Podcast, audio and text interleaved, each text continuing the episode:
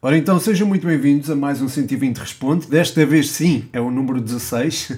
Eu disse que o anterior era o número 16, mas este aqui é o número 16, ou seja, este aqui é o, o 120 Responde, edição Mário Jardel.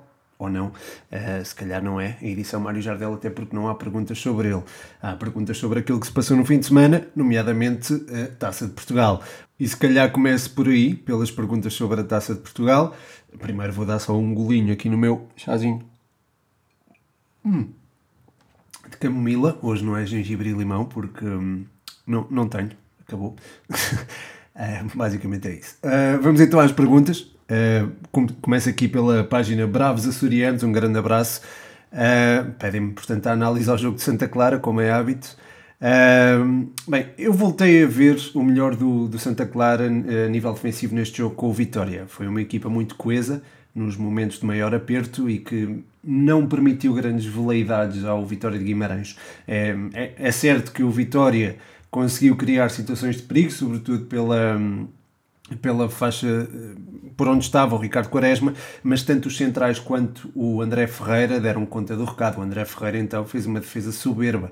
uh, portanto, acho que a equipa controlou bem uh, os momentos em que o Vitória esteve por cima e acabou por, uh, e acabou por mostrar o melhor de si. Uh, devo dizer que gostei bastante do gol do Júlio Romão, uh, que deu provas de, até da profundidade do plantel do Santa Clara, que neste momento é muito importante, sobretudo tendo em conta que o Santa Clara não tem uma equipa secundária, não, é? não tem sub-23 nem equipa B. portanto, acho que acabou por ser uma passagem merecida. Houve aquele gol inicial logo aos 8 minutos que acabou por influenciar um pouco. Eh, o decorrer da partida e que acabou por beneficiar o Santa Clara, mas a obtenção desse golo tem, é, tem todo o mérito do, do Santa Clara. Um, portanto, o mérito ao Santa Clara pode, vai ser muito difícil bater esta equipa se continuar a jogar assim. Uh, aliás, eu acho que já está a ser muito difícil bater e e a prova disso foi este, não só esta exibição, como também a eh, que apresentou frente ao Futebol Clube de Porto, apesar de ter pouca cadência ofensiva. Mas aguardamos pelos próximos episódios, digamos assim. Um, também pede aqui o João Mascote, um abraço para ti, Mascote. Uh, Pede-me aqui a análise ao jogo da Briosa, também um clássico aqui no podcast. Uh, Pergunta-me se esta eliminação tem uh, prós e quais. quanto aos prós, já, já lá vou, mas começo então pela análise ao jogo. Um, eu acho que seria injusto dizer que, que o Académico de Viseu. Ai, Viseu, eu disse com B, meu Deus. O Académico de Viseu. Uh, bem, não tem nada de mal dizer com B ou com V. Bem, mas uh, seria injusto eu focar-me uh, apenas nas bolas paradas e dizer que foi um aproveitamento das bolas paradas ou dos erros individuais do adversário, e foi assim que o Académico Viseu obteve a vitória. É verdade que essa vitória foi conseguida fruto desses mesmos erros individuais e até por algum aproveitamento da, da bola parada, um, foram muito importantes até para que o resultado ficasse naquele 2-0 uh, que seria sempre muito difícil um, contornar, porque acho que a equipa que marcasse primeiro ficaria numa situação muito privilegiada, porque qualquer uma das equipas se sente bem a jogar em bloco baixo.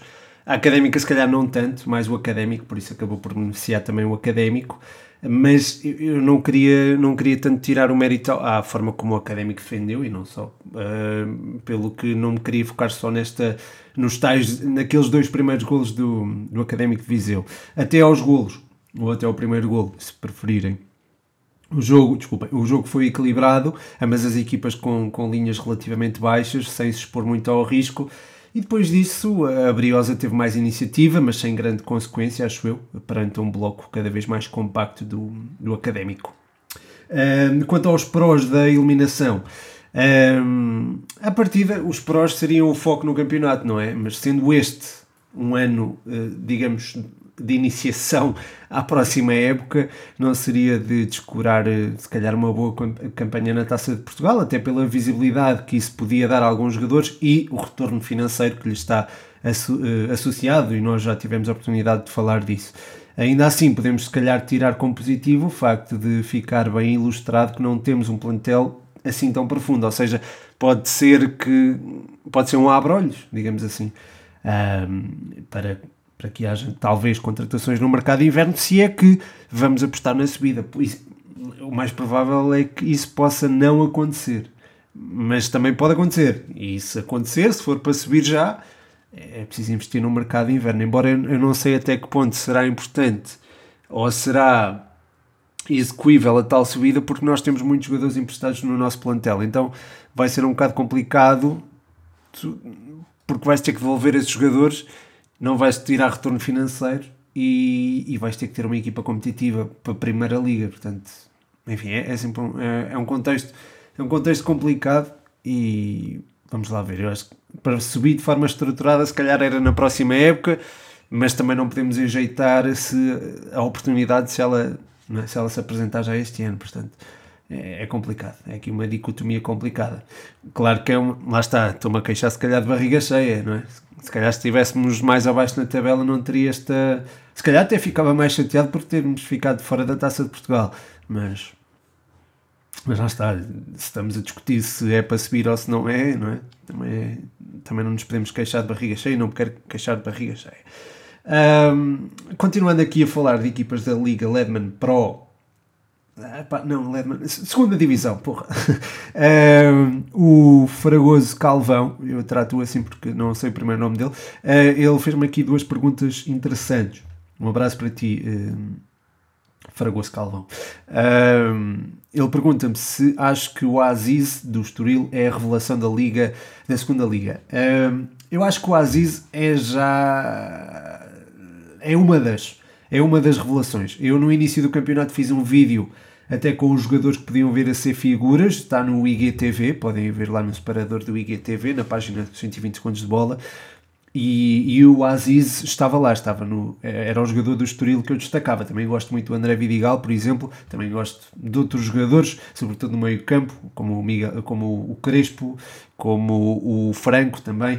Mas, eh, mas pronto, o Aziz foi um dos que eu destaquei. Foi o que eu destaquei, aliás, porque só estava a destacar jogadores sub-21. Ele na altura tinha 21 anos, agora já tem 22. Uh, eh, felizmente ele está-me a dar razão.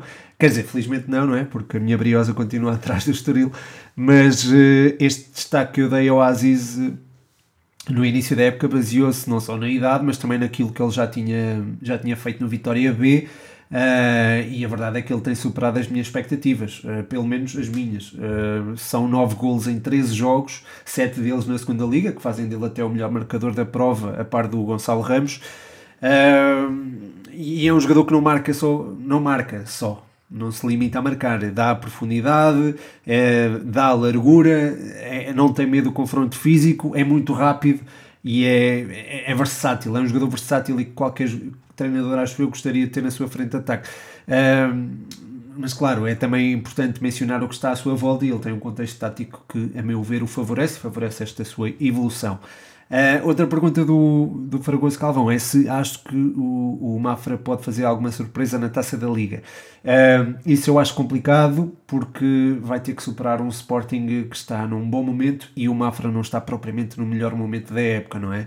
Uh, o Sporting deu provas de profundidade do seu plantel e de resposta a momentos menos bons no jogo contra o Passos e o Mafra está a cair bastante ao início da época, ao início, face, aliás, ao início da época fantástico que protagonizou na segunda liga. Aliás, perdeu os seis pontos nos últimos dois jogos uh, de forma, lá está, de forma, de forma um bocado consentida e eu acho que isso é ilustrativo deste deste Mafra. É certo que deste Mafra ou desta fase que o Mafra atravessa, é certo que eh, também teve mais tempo de descanso para esta partida, por exemplo, porque não, não jogou para a Taça de Portugal, mas o Sporting também apresentou algumas mexidas na última sexta-feira frente ao Passos e irá apresentar-se relativamente fresco para, para esta competição. O jogo está quase a começar, eu quero ver se ainda, se ainda acaba aqui o podcast antes de, de o ver. Uh, já agora eu acrescento esta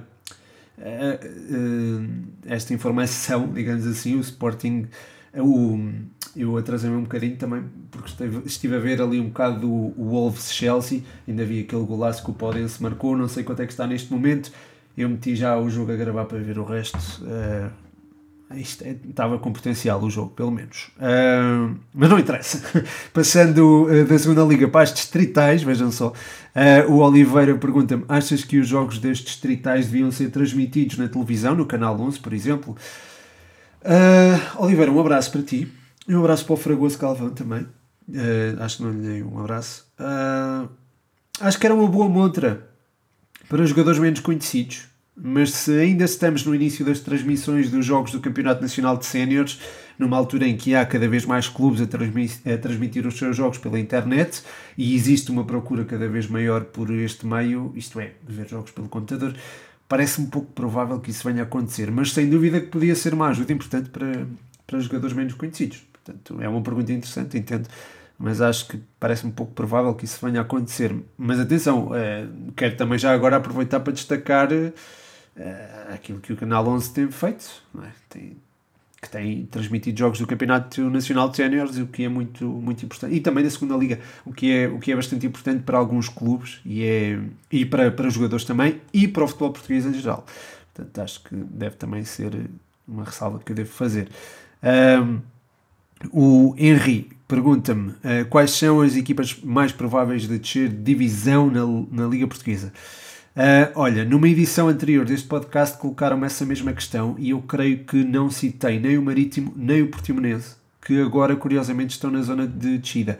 Ora, eu mantenho se calhar a minha opinião em relação ao Marítimo, que, que acredito que saia desta situação mais tarde ou mais cedo, porque tem muita qualidade individual.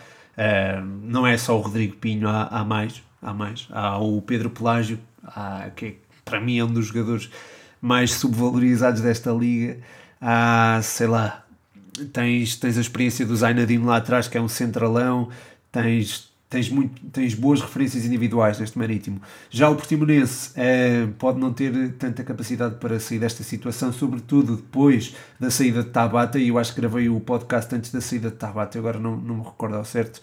Um, e de um jogador que era crucial neste, neste Portimonense o Lucas Fernandes, que era um organizador de jogo, era uma peça fundamental no, no puzzle de Paulo Sérgio. O Tabata, eu não tenho a certeza se ele saiu antes do campeonato começar ou não. Aquilo que eu, que eu quero manifestar em relação ao Tabata é que o Portimonense não encontrou um substituto à altura, ele era um jogador desequilibrador, ele fez uma reta final de campeonato fantástica uh, do ano passado e e acho que era sempre um jogador a ter em conta uh, e que, lá está, devia ser minimamente substituído e não acho que isso uh, esteja a acontecer.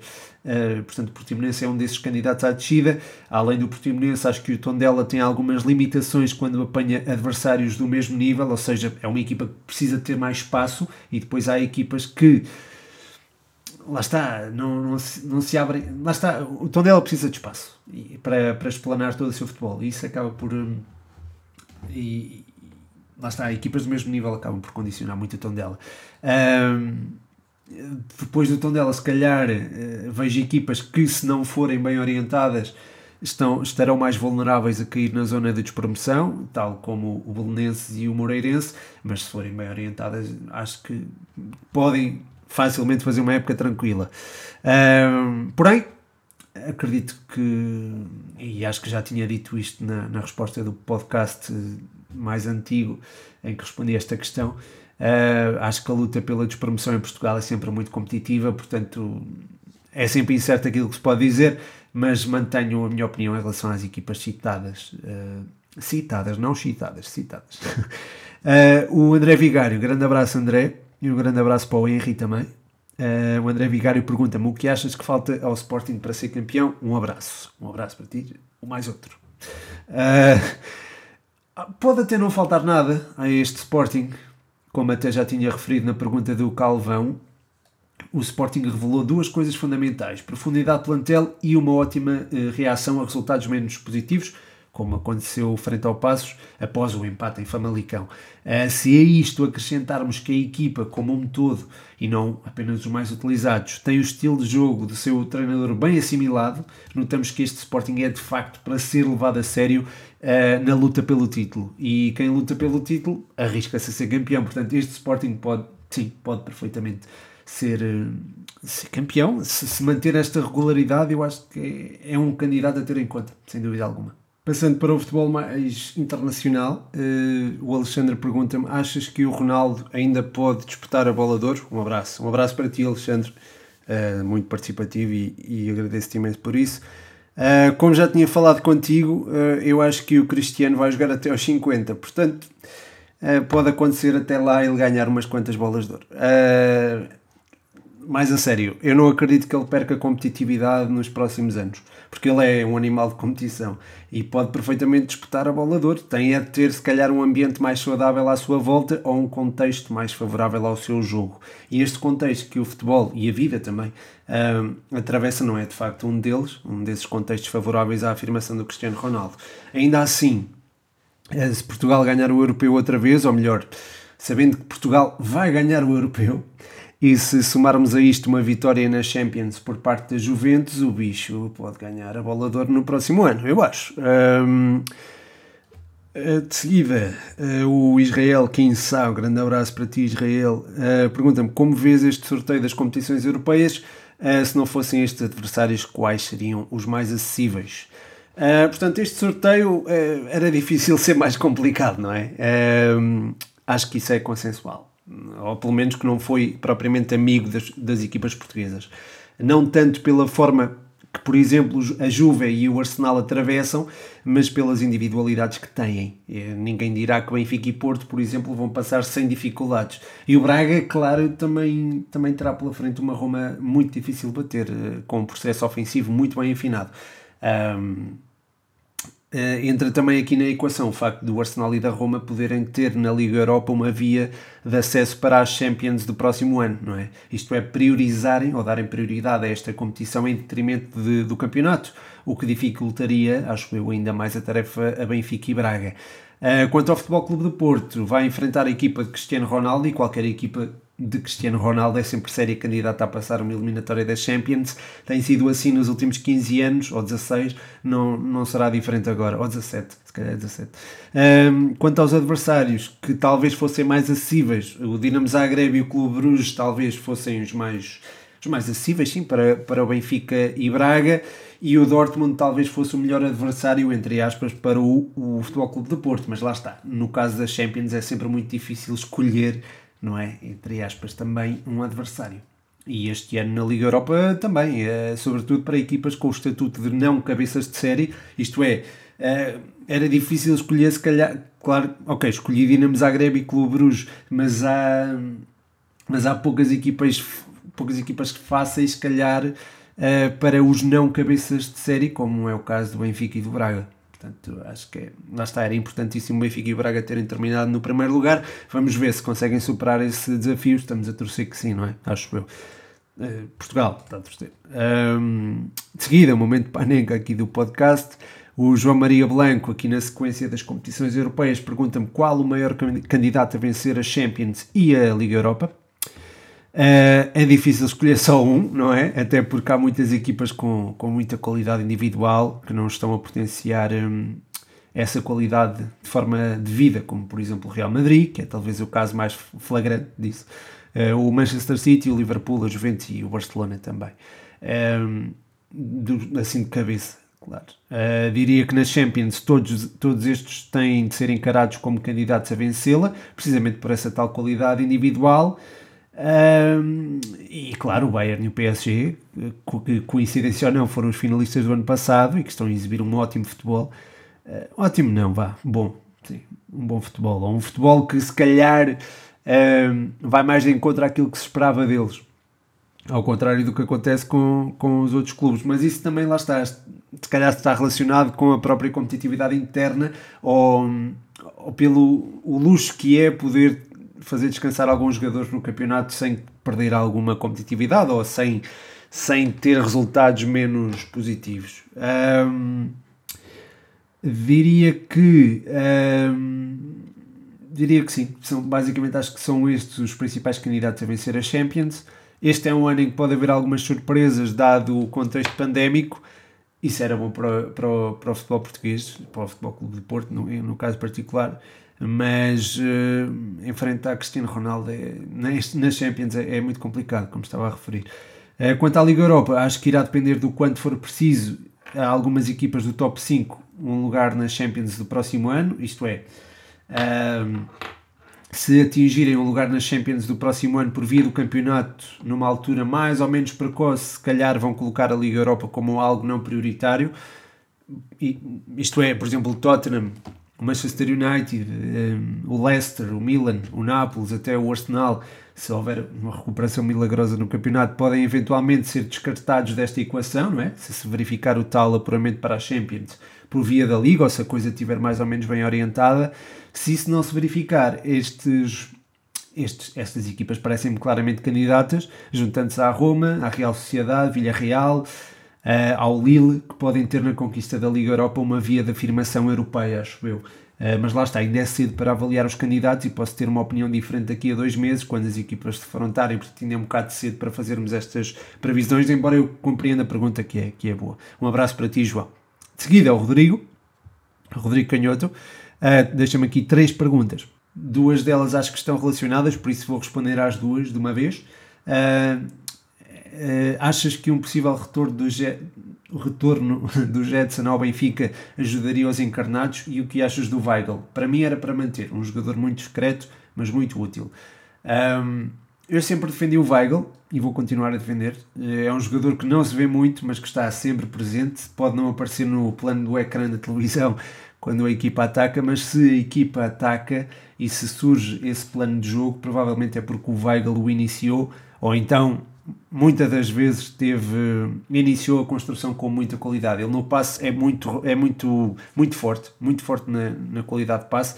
É certo que joga maioritariamente apoiado, ou seja, joga faz passos muito curtos normalmente, mas eh, é, é muito fiável. É muito, é, aliás, eu acho que o ano passado não houve um jogador que acertasse percentualmente é, mais do que ele. Apesar dele só ter entrado é meia ideia, porque eu sei. É, mas, mas isso já é ilustrativo da qualidade dele. Um, porém, eu acho que o Weigl, por exemplo, não encaixa tão bem. Como número 6 não tem a agressividade que o JJ pede, é um elemento muito bom para fazer a saída a 3 de que Jesus tanto gosta, mas na transição defensiva se calhar não é tão ativo como o JJ desejaria.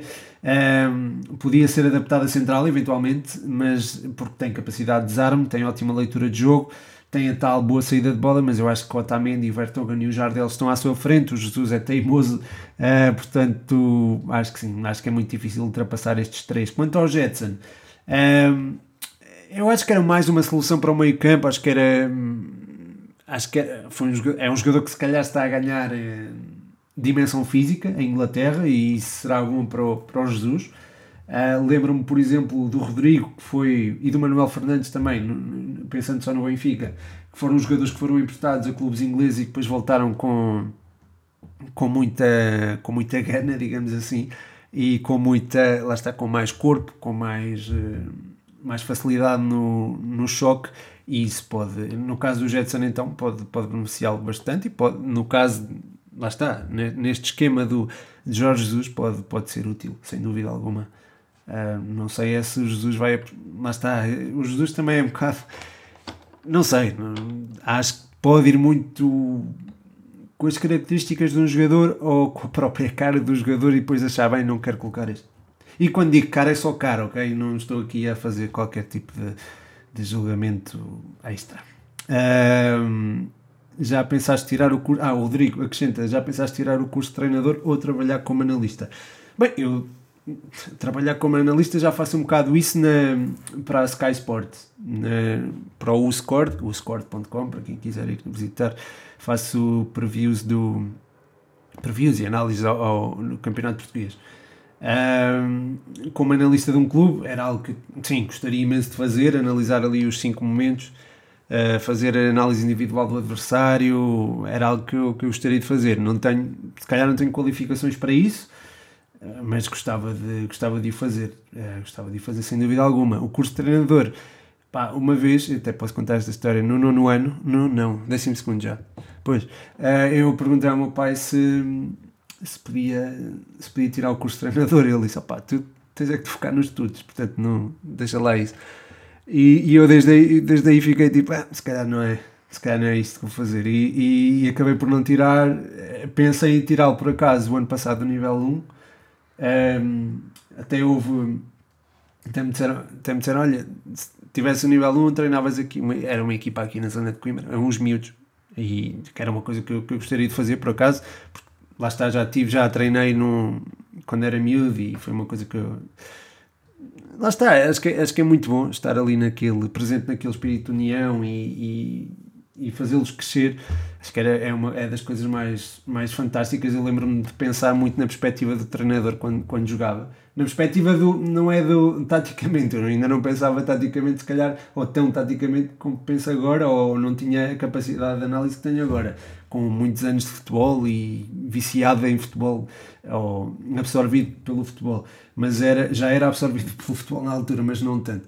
Uh, mas pensava, caraças, é, deve ser do caraças estar ali do outro lado e ver, ver eh, a forma como, como nós fomos evoluindo e como nós, lá está, como cada jogador foi, foi crescendo.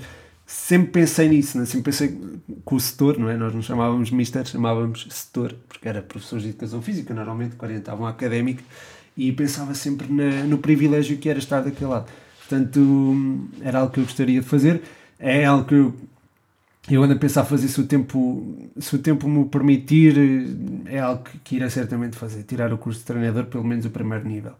Uh, e pronto, depois logo se vê. um, o Gonçalo Pereira, de seguida. Uh, um grande abraço para ti, Gonçalo. E um abraço para o Rodrigo também, não sei se mandei. Um, o Gonçalo deixa duas perguntas. Achas que o futebol do Guardiola está morto? Aqui, uma. Pumba!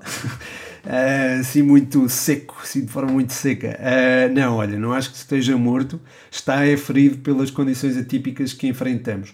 Uh, agora, se o Guardiola que tem gerido bem ou não, se calhar não, se calhar não tem. Mas lá está, nós, é um contexto muito difícil, acho que não pode ser criticado assim tanto por isso mas faz-me impressão, e isso foi uma coisa que eu já até manifestei publicamente, faz-me impressão ver um City não dominador perante um adversário frágil, como aconteceu frente ao Manchester United. Dividiu a posse de bola, dividiu as oportunidades de perigo e nunca conseguiu estender o seu jogo para terrenos verdadeiramente ameaçadores, como costumava e de forma até demolidora. Eh, portanto, faz-me um bocado de impressão faz um bocado de impressão este City e, e, acho que há coisas a melhorar. Há, se calhar o Bernardo Silva tem que ser mais vezes equacionado, é só um exemplo de um jogador que pode ser melhor aproveitado. Uh, mas lá está, o Pep Guardiola também nunca viveu uma situação assim. Eu entendo perfeitamente que haja, que haja críticas, mas entendo também perfeitamente o lado do treinador. Faz-me um bocado de impressão, faz, mas é, se calhar não fazia melhor. Eu também tenho que dizer isto. O Gonçalo pergunta também se o Solskjaer tem os dias eh, contados no United e que treinador o poderia substituir. Um, o Solskjaer tem esta habilidade de conseguir bons resultados quando o seu lugar está ameaçado, não é? Um, a eliminação da Liga dos Campeões foi um golpe duro, embora tivesse num grupo muito competitivo, um, com dois dos quatro finalistas da, da última edição da Champions. Uh, no campeonato, porém, eu acho que este United podia estar a fazer muito melhor, sem dúvida alguma. Uh, há profundidade suficiente para que se consiga melhor do que aquilo que temos visto no United, apesar dos últimos resultados não serem assim tão maus como se, se calhar pintou, não é? Uh, de seguida, mantendo aqui o registro internacional, o futebol internacional, o David Cruz, um grande abraço, David. Uh, Pergunta-me, Benzema no Real Madrid, já, já presente no clube há muitos anos, teve sempre muita importância, mas fica sempre a ideia de que nunca foi figura. Fala-nos da importância dele no clube e como poderia pertencer a uma seleção francesa ainda mais perigosa. Ora, David, é sem dúvida alguma um jogador subvalorizado, eu acho. O Benzema, na minha opinião, foi dos que melhor potenciou uh, o talento do Cristiano Ronaldo e se calhar passou um bocadinho na sombra desse, desse fenómeno não é? do, do Cristiano Ronaldo do Real Madrid. Uh, não que o Cristiano, não acho que o Cristiano não viesse a sobressair como sobressaiu e não viesse ter a, a incrível carreira que teve uh, ao serviço do Real Madrid, claro. Uh, mas acho que o Benzema, ao dar largura, ao atrair os centrais, facilitou o aparecimento do melhor de Cristiano Ronaldo sem que se desse muito por, por ele. Nos últimos anos, por via da saída de Cristiano Ronaldo do, do Real Madrid, o Benzema tem tido mais protagonismo, que merece, mas eu acho que ele precisa de alguém para potenciar como teve Ronaldo, ou pelo menos um parceiro de ataque que o potencie a ele, ao Benzema. Porque Benzema é um jogador para jogar em parelha e não propriamente como uma referência ofensiva única. Na seleção francesa, precisamente por isso, eu acho que seria uma adição fantástica, até porque é uma frente de ataque muito móvel, que podia, podia sobressair, com o Griezmann, uh, o Benzema e o Mbappé, seria fantástico uh, e torná-la tornaria a França uma equipa muito difícil de bater, muito, mesmo muito difícil de bater. Uh, mas parece-me que a porta se fechou quando houve o tal escândalo uh, com Benzema e com o Valbuena, que se calhar não interessa muito falar aqui, porque não, não tem muito a ver com futebol. Mas, mas agradeço-te muito a pergunta, David, e acho que é um, é um tema que eu, que eu até queria abordar e, e agradeço por teres colocado esta, esta questão. Uh, de seguida, são aqui questões mais pessoais, acho eu. Uh, vou tentar responder mais sucintamente. Já passamos a meia hora, Jesus. Uh, Sporting, acima de tudo, pergunta-me por que criaste um podcast e por que foi sobre o desporto. Bem, esta. Criei um podcast porque, lá está, eu já, já ouvia podcasts já desde 2005, quando, quando, eu gostava de wrestling. ouvia o Duplo Impacto com o Jorge Botas e com o Diogo Beja. Depois comecei a ouvir outras coisas, o, o Nuno Markle, uh, no Há Vida o Homem que Mordeu o Cão também, uh, mais tarde. Uh, pronto, ouvi também a prova oral, ouço a prova oral ainda hoje, sei lá, há, há muitos, há, houve muitos podcasts que eu ouvi e que eu ouvia e sempre ouvi muito, muito rádio, sempre gostei muito de rádio, mesmo agora quando há jogos, eu no fim do, dos jogos gosto de ouvir o, as análises, por ser rádio, acho que é, é por ser rádio, não é propriamente por, por por algum elemento. Quer dizer, não, há, há, muitos, há muitos comentadores que eu admiro e há muitos relatadores que eu também admiro, mas, mas sim, é, lá está, sempre gostei de rádio, sempre gostei, sempre gostei, não, gostei de podcasts a partir de um certo momento e criei um uh, a pensar precisamente naquilo que eu gosto, que é, que é futebol. Não é propriamente desporto, é futebol, só, só se trata de futebol, porque acho que não tenho uh, legitimidade, quer dizer, não é legitimidade, eu acho que toda a gente tem legitimidade para falar. Eh, quer dizer, não. Lá está. Se calhar tenho. É uma coisa da qual eu gosto, é uma coisa que eu acompanho com regularidade e sou. Lá está, sou um apaixonado e acho que. Pronto, acho que é daquilo que eu gosto de falar e se há pessoas que gostam de ouvir, fico, fico muito feliz por isso. Um, o 442 Futebol PT já agora visitem a página, eh, pergunta-me como é que eh, a tua paixão pelo futebol começou Olha, começou com. É, eu acho que foi 6 ou 7 anos. Foi num Portugal-Hungria, até, que eu lembro-me bem. O meu pai disse-me: Olha, o Rui Costa agora vai marcar este livro em folha seca. E o Rui Costa marcou mesmo em folha seca, a bola entrou. E aliás, eu acho que eu até escrevi isso no, no 120 segundos de bola. Está tá escrito nos. Se forem aos destaques, acho que há um que, que é o da escrita e está no, da, no do Rui Costa. E foi. Pá, esse, esse momento marcou-me, lembro perfeitamente. Um, e acho que foi aí que nasceu. Eu não tenho a certeza. Mas, mas desde aí foi, sei lá, desde aí eu só queria jogar a bola. Não, não, não, não havia brincadeira, não havia outras brincadeiras, era só uh, jogar a bola, mais nada. Uh, acho que a minha mãe até comentou, tipo, ah, eles querem jogar a bola, não é? Com, com outra mãe. E, e ela disse, a sério, o seu filho gosta, seu filho só joga a bola, não?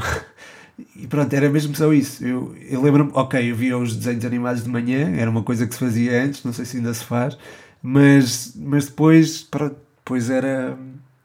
Depois, quer dizer, se calhar durante os desenhos animados eu, eu punha-me a brincar com, a brincar com cromos e com cartas de, de futebol e punha-me a jogar com bolinhas de papel.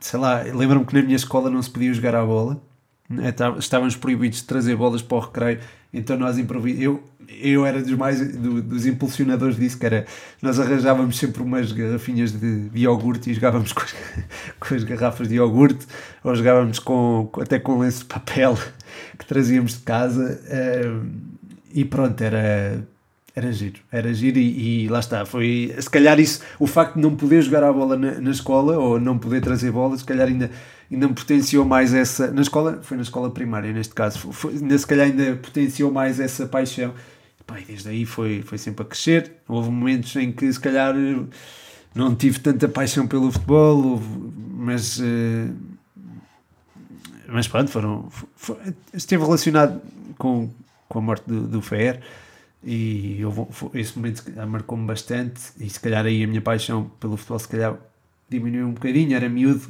também senti muito aquilo, mas depois, depois foi em crescendo e pronto, e lá está, não sei viver de outra forma, não é? Um, portanto, é isso. Até porque trabalho nesta área portanto, e pretendo continuar a trabalhar.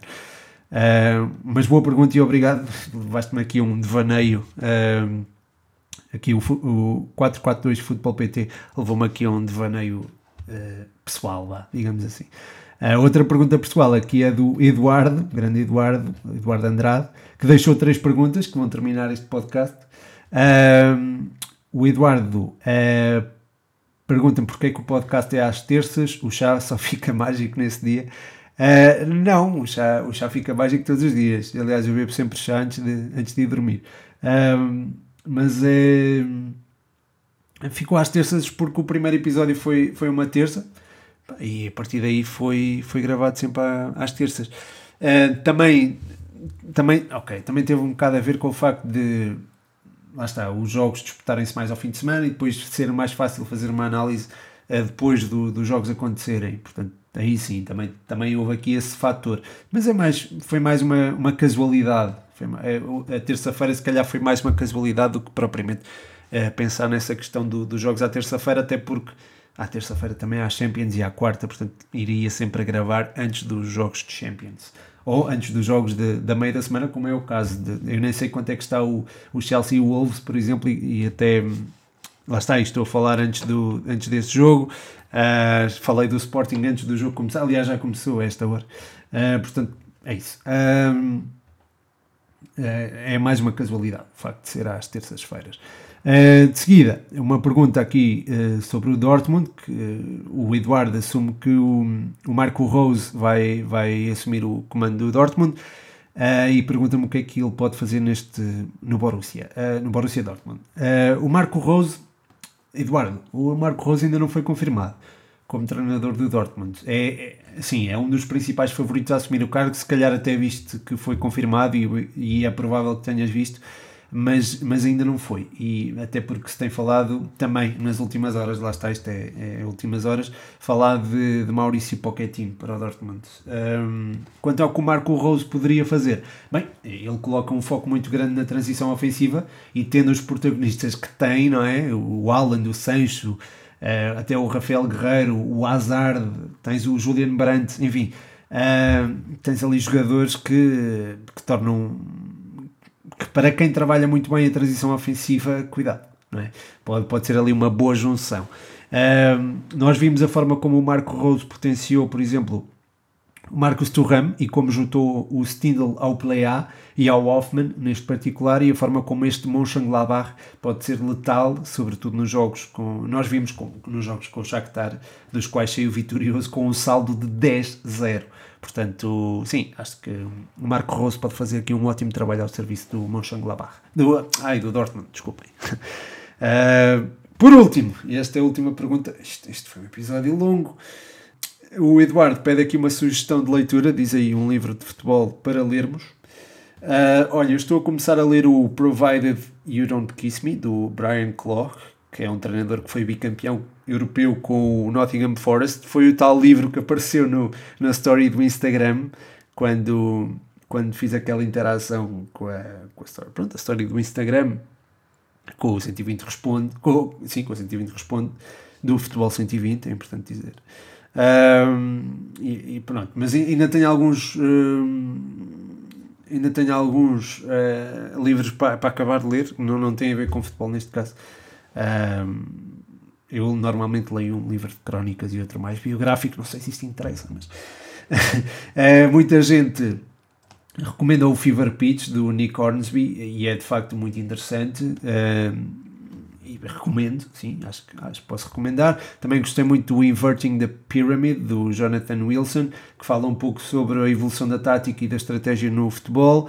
Depois há outros livros mais, mais específicos, mais, eh, mais que vão mais a. que se calhar não são de leitura tão fácil, mas acho que qualquer um pode ler, qualquer um que se interesse sobre futebol vai gostar mas se calhar eh, iria ser um bocadinho pretencioso estar aqui a falar desses livros, portanto não, não vou estar aqui a, a mencioná-los. Uh, se calhar menciono aqui um que, que acho muito interessante em termos de história, que é o, a história do livro e as histórias que estão dentro do livro, que é a biografia do Alex Ferguson, que tem, tem histórias muito curiosas de uma carreira que foi absurda de tão, de tão boa, não é? Ao serviço do, do Manchester United. Absurdo de tão bom é também este podcast, não é? o, o 120 responde. Uh, não sei se é. Não sei se é. Bem, mas vocês me dirão. Uh, esta a participação para este podcast foi incrível. Vocês deixaram muitas perguntas e boas perguntas que me levaram aqui a, a respostas longas, tanto que vamos atingir aqui os 40 minutos Eu achar que ainda ia ver o início do Sporting Mafra, se calhar já não vou conseguir ver.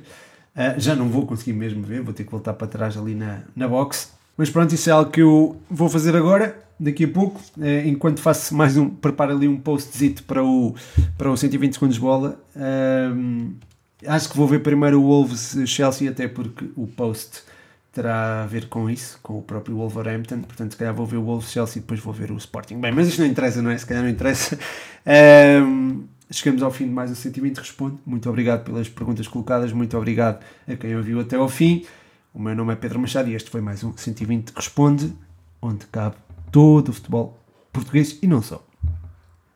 E, como não podia deixar de ser, esta nota final vai para ih.coimbra.osc, a escola de línguas, uh, onde vocês podem aprender qualquer língua, nomeadamente inglês, uh, e ter um certificado de como se sabem expressar nessa língua. É algo que vos poderá ser muito útil. Já sabem, ih.coimbra.osc no Instagram ou International House Coimbra Olivais no Facebook.